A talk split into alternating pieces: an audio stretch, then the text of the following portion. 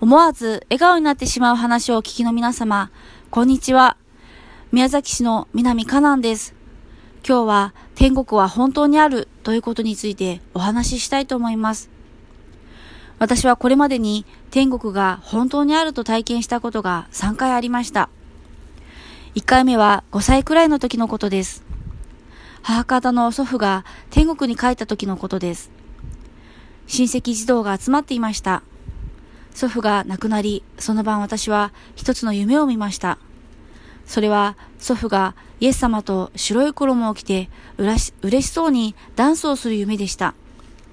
私はてっきり自分だけその夢を見た見たのだと思ったのですが、なんとそのすすぐ上の姉も全く同じ夢を見ていたのです。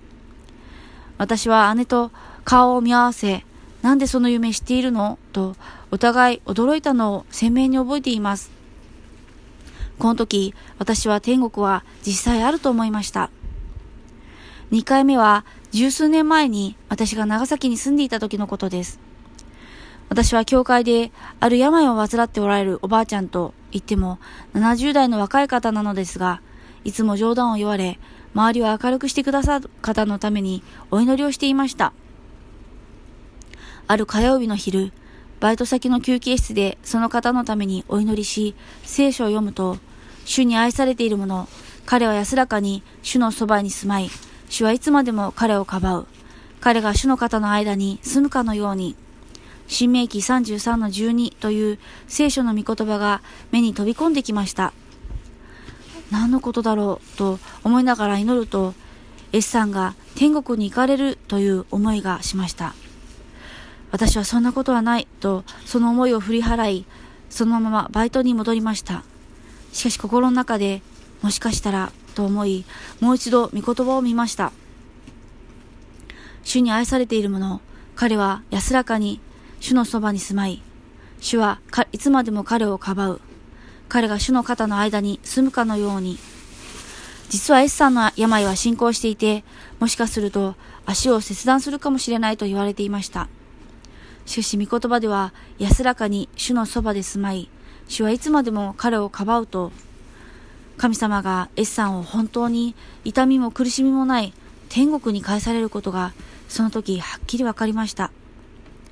その日は火曜日だったのですが、2日後の木曜日、S さんは穏やかに天国に帰っていかれました。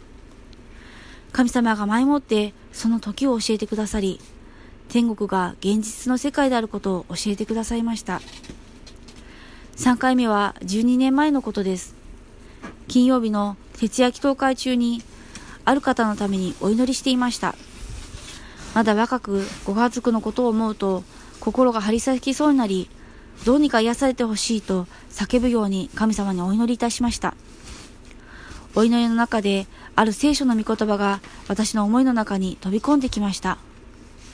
その主人は彼に言った。よくやった。良い忠実なしもべだ。あなたはわずかなものに忠実だったから、私はあなたにたくさんのものを任せよう。主人の喜びを共に喜んでくれ。マタイ25の21。神様に認められて天国に帰られるのだと、その時はっきりわかりました。しかしながら私の思いでは、やはり癒されてほしいと思いを振り払ってお祈りしていました。その後、その方が天国に帰られ、告別式に行って驚くことがありました。棺のお顔を拝見すると、まるで別人のようで、はっきり、ここにはおられない。天国に移され、天国におられると分かったのです。この地上での使命を終えられ、天国の使命に移られたのだと何と表現したらよいのかわからないのですが、天国で今も生きておられると分かったのです。はあ、本当に最高の場所に移された。最高の場所に行かれたんだと神様が教えてくださいました。この3回の出来事は私に天国があることを教えてくださいました。天国は本当にあります。そして再びこの方々と再会できることを私は待ち望んでいます。今日は聞いてくださりありがとうございます。